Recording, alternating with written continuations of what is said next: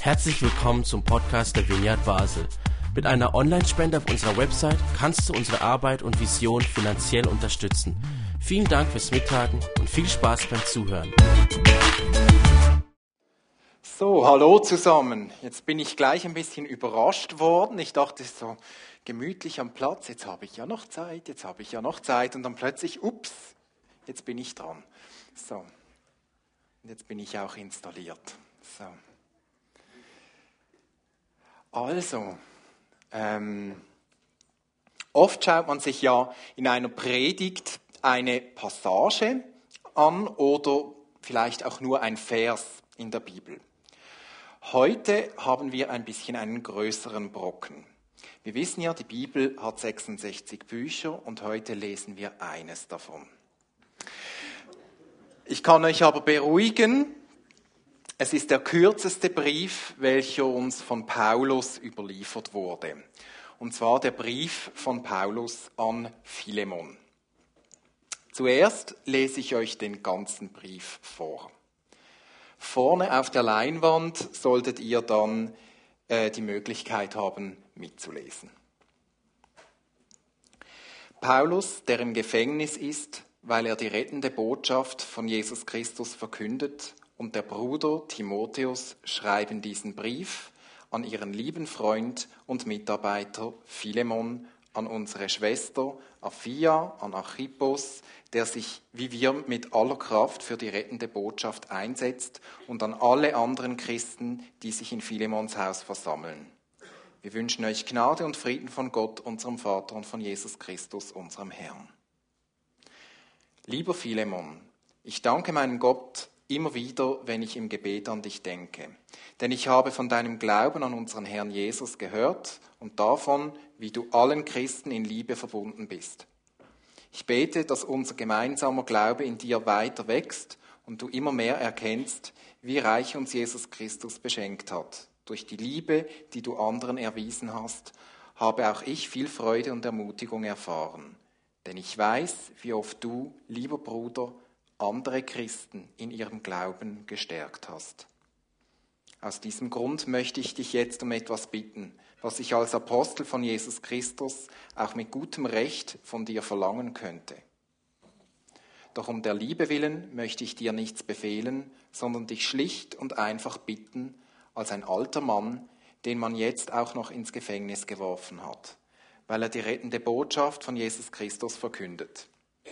Es geht um deinen Sklaven Onesimus, der hier durch mich zum Glauben an Christus gefunden hat und für mich deswegen wie ein Sohn geworden ist. Möglich, dass er früher seinem Namen keine Ehre gemacht hat und für dich nicht besonders nützlich war. Aber wie viel Nutzen kann er nun dir und mir bringen? Ich schicke ihn jetzt zu dir zurück und mit ihm mein eigenes Herz. Wie gern hätte ich ihn noch bei mir behalten, solange ich für die rettende Botschaft im Gefängnis sein muss. Er hätte mir helfen können, so wie du selbst es tun würdest. Aber ich wollte ihn nicht ohne deine Einwilligung hier behalten. Denn eine gute Tat sollte nicht erzwungen sein, sondern freiwillig geschehen. Vielleicht ist die Onesimus nur deshalb für eine kurze Zeit genommen worden, damit du ihn für immer zurückerhältst er kommt jetzt nämlich nicht nur als dein Sklave wieder, du wirst viel mehr an ihm haben, einen geliebten Bruder. Das ist er schon für mich gewesen. Wie viel mehr wird er es für dich sein? Er gehört ja zu dir, als Mensch und nun auch als Christ. Wenn ich also dein Freund und Bruder bin, dann nimm Onesimus auf, als würde ich selbst zu dir kommen. Sollte dir durch seine Flucht irgendein Schaden entstanden sein, oder solltest dir etwas schulden, dann stell es mir in Rechnung. Ich werde es bezahlen. Dafür bürge ich hier mit meiner Unterschrift. Was du mir allerdings schuldest, weil du durch mich zum Glauben an Jesus Christus gefunden hast, davon will ich hier gar nicht reden. Philemon, mein lieber Bruder, bereite mir doch diese Freude und erfülle meine Bitte, weil wir beide an den Herrn glauben und durch Jesus Christus verbunden sind. Ich schreibe dir im Vertrauen darauf, dass du dich nach mir richten wirst. Ja, ich bin sicher, du wirst noch mehr tun, als ich von dir erbitte. Einen Wunsch hätte ich außerdem noch.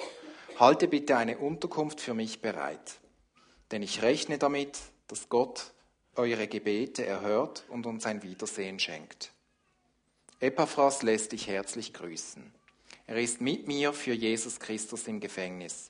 Herzliche Grüße auch von meinen Mitarbeitern Markus, Aristarch, Demas und Lukas. Die Gnade unseres Herrn Jesus Christus sei mit euch. So. Ein Brief hat stets einen Sender und einen Empfänger und irgendein Thema oder ein Inhalt. Hier ist das folgendermaßen. Paulus ist der Sender, Philemon der Empfänger und das Thema, das Thema ist Onesimus. Wir haben also drei Hauptfiguren und auch einige Nebenfiguren. Und wie in jeder Geschichte sind manche davon wichtiger, andere weniger wichtig. Wir wollen uns jetzt in dieser Predigt auf die drei Hauptfiguren konzentrieren. Um nun ein wenig Ordnung in das Ganze zu bekommen, stellen wir ein paar W-Fragen. Wer, wo, wann und was. Das Wer haben wir ja bereits geklärt. Kommen wir also zum Wo und auch das Wann. Es ist das Jahr 62 nach Christus. Der Sender Paulus befindet sich in Rom. Er ist im Gefängnis und er wartet offenbar auf seine Freilassung. Philemon befindet sich in Kolosse, einer strategisch gut gelegenen Stadt in Kleinasien. Wir wissen, dass Philemon in Kolosse ist, weil im Philemonbrief und im Kolosserbrief, welche wir auch überliefert haben, teilweise dieselben Personen gegrüßt werden. Also hier noch ein paar Informationen und Worte zu Kolosse. Kolosse befindet sich in Kleinasien, in der heutigen Türkei, unweit von anderen Gemeinden wie Ephesus und Laodicea. Diese kennen wir auch aus der Bibel, Ephesus vom Epheserbrief und Laodicea aus der Offenbarung mit den sieben Sendschreiben. So wurden diese Briefe von Paulus auch zwischen diesen Gemeinden immer wieder hin und her geschickt, als die kannten sich einander. Kolosse war also auch eng mit Paulus Arbeit verbunden und hatte Zugang zu seinem Wissen und seinem Wirken. Wie in praktisch allen römischen Gebieten war auch Kolossee ein wahres spirituelles Disneyland. Das heißt, man konnte sich seine Religion aussuchen und zusammensetzen, ganz so wie man will. Ähnlich wie auch heute.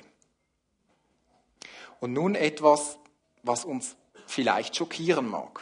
Philemon, offenbar ein hoch angesehener Mitarbeiter der Gemeinde von Kolossee, also ein respektierter Christ, in einer Vorbildfunktion ist Sklavenbesitzer.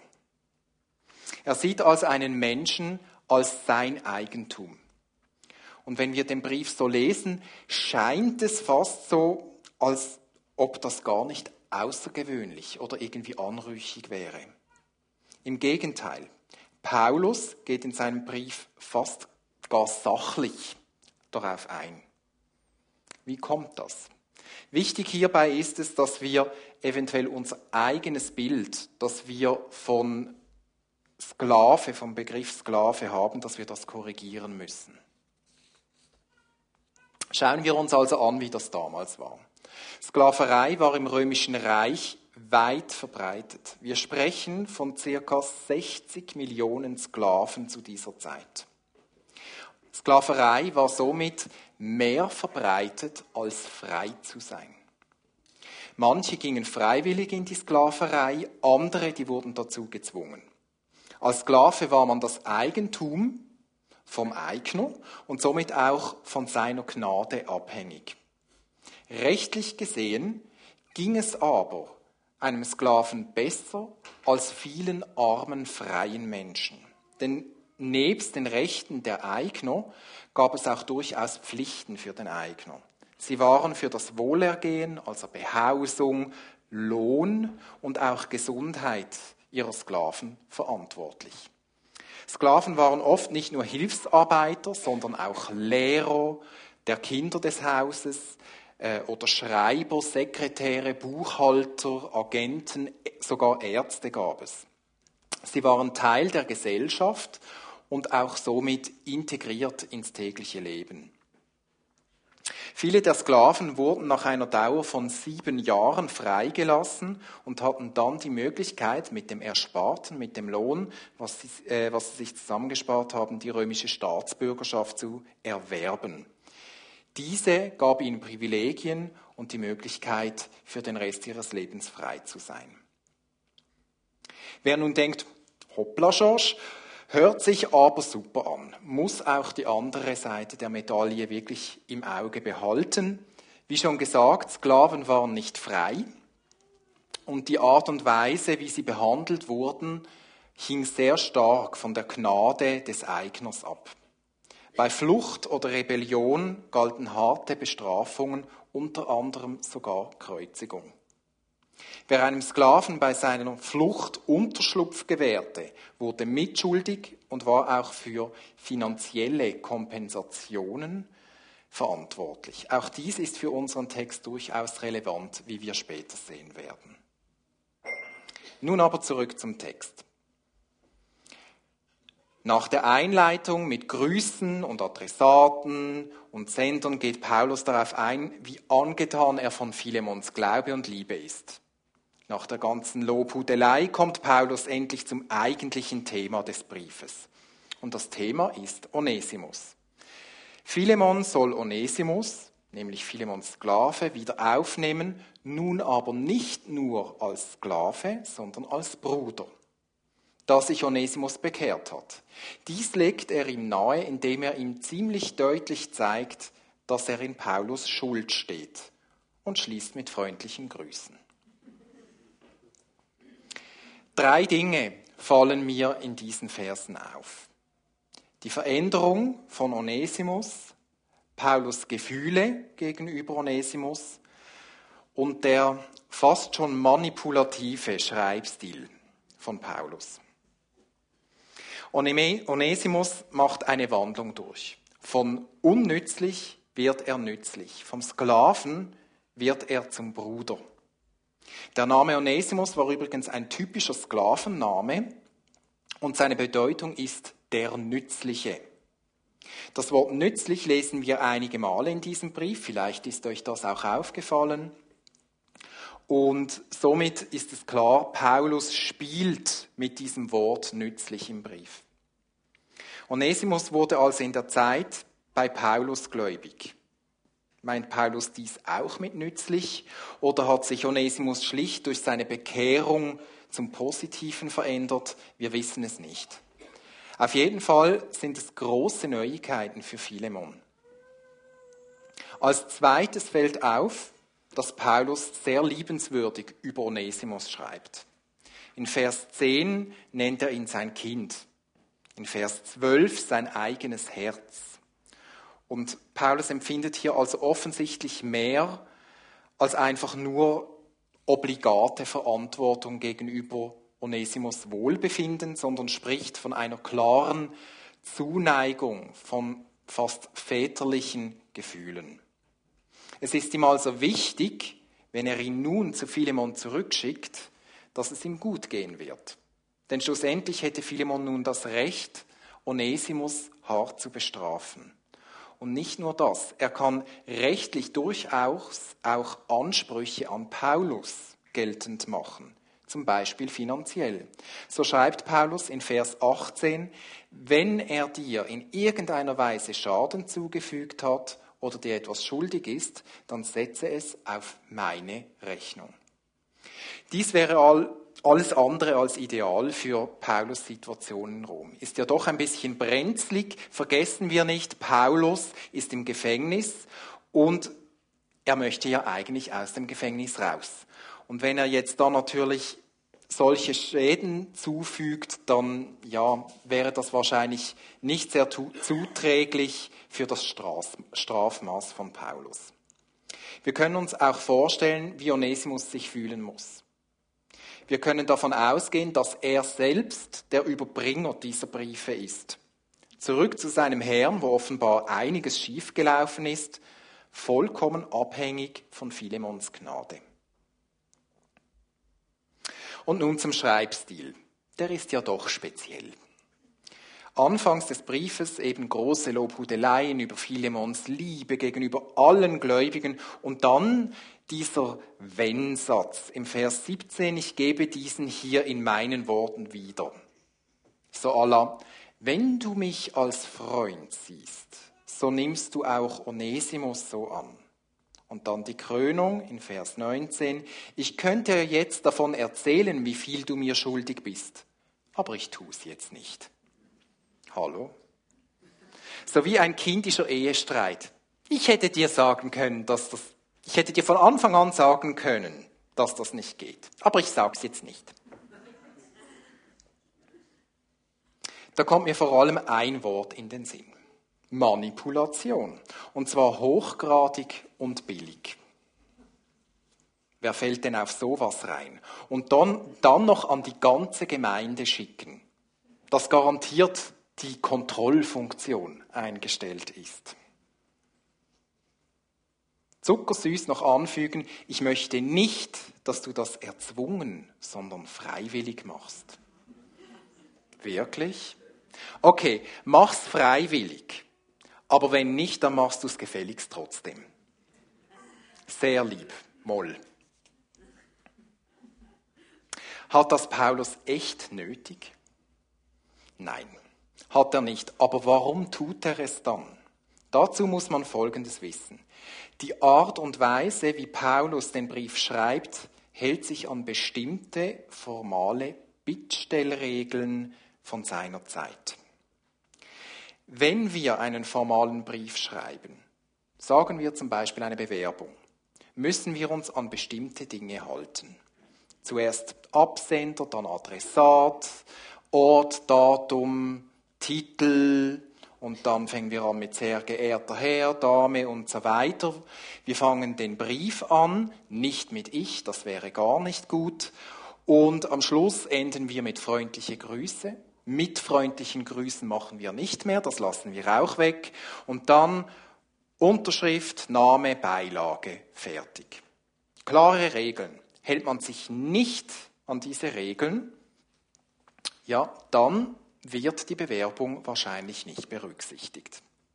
Und doch, und doch ist gerade ein Satz sehr oft üblich gewesen bei Bewerbungen, die auch so was Impertinentes haben. Und zwar der Satz, ich freue mich, Sie schon bald persönlich kennenzulernen. Hallo? Manipulation? Okay, ich gebe es zu, heutzutage brauchen wir das jetzt nicht mehr so. Ich schreibe ja auch manchmal Bewerbungen mit, so mit den Schülern, und da sind wir eher auf der Linie, darf ich mich schon bald bei Ihnen vorstellen?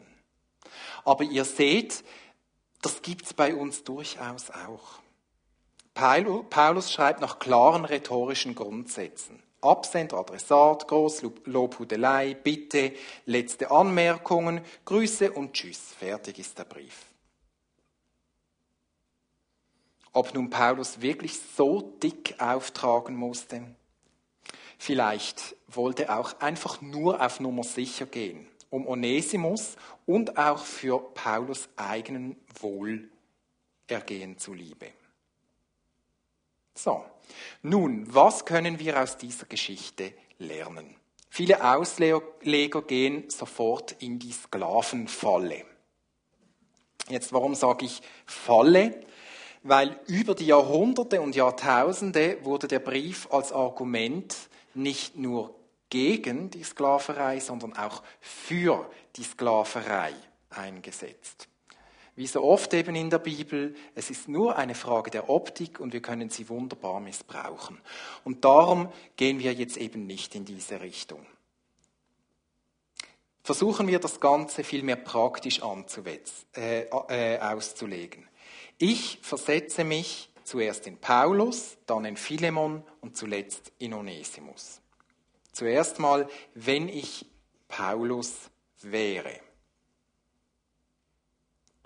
C'est le ton qui fait la musique. Also es ist der Ton, der die Musik macht. Und ja, obwohl wir das Ganze ja angesehen haben. Ja, und obwohl wir zum Schluss gekommen sind, ja, es ist ein rhetorisch einwandfreier Brief, werde ich den Verdacht nicht los, dass Paulus hier auch ein wenig manipuliert. Und auch wenn dies damals okay war, heute und in unserer Kultur ist Manipulation nicht okay. Wenn wir andere manipulieren, um zum Ziel zu kommen, dann üben wir Macht aus auf eine Art und Weise, die nicht geht. Es ist also anzuraten, wenn wir jemanden zu etwas bringen wollen, dann wenn möglich ehrlich, mit Liebe und aufrichtig, ganz ohne Schmeichelei und Manipulation. Investiere in Loser, in Verlierer. Bei Jesus finde ich das immer wieder erstaunlich, wie er nicht einfach den Momentzustand bei einer Person sieht, sondern das Gesamtpaket, und zwar das Potenzial in einer Person. Sei das bei Zachäus, dem Zöllner, oder der sündigen Frau am Brunnen, oder eben auch bei Paulus. Ein hoffnungslos verbissener Typ, aggressiv, ehrgeizig, und zwar nicht im guten Sinn, ein wahrer Eiferer. Doch Jesus sah mehr. Wer hätte das je gedacht, was mal aus Paulus werden würde? Paulus investierte nicht nur einfach Zeit und Mühe, sondern gab sich mit Herzen liebevoll in seine Aufgabe, Onesimus zu betreuen. Ich nehme an, diese Spiegelung von Jesu Liebe hat Onesimus unter anderem auch zu Paulus hingezogen. Schließlich ist er ja zu ihm geflüchtet. Misch dich ein. Oft gehen wir, gerade wir als aufrechte, redliche, anständige Christen, nach dem Prinzip, niemanden zu richten. Wenn wir aus Liebe jemandem die Wahrheit sagen, ist dies aber etwas anderes, als wenn man es macht, um Macht auszuüben. Hier braucht es also viel Weisheit und viel Selbstreflexion. Warum möchte ich mich irgendwo einmischen? Damit ich ein Klugscheißer sein kann? Oder weil ich die seltene Gabe der Kritik habe? Oder weil ich die andere Person liebe.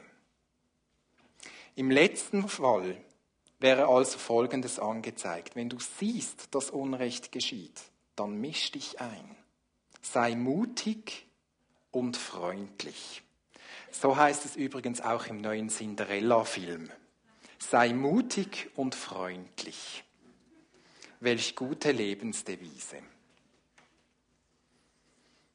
Und nun versetzen wir uns in Philemon.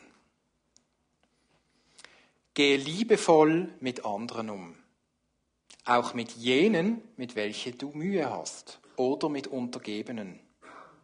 Denn Jesus hat schon gesagt, alle können ihre Freunde lieben. Das ist kein Kunststück. In Matthäus 5,46 steht, wenn ihr nur die liebt, die euch auch lieben. Was ist daran Besonderes? Das tun sogar die bestechlichen Steuereintreiber. Wenn ihr nur zu euren Freunden freundlich seid, wodurch unterscheidet ihr euch dann von den anderen Menschen? Das tun sogar die, die Gott nicht kennen. Überwinde Klassenunterschiede.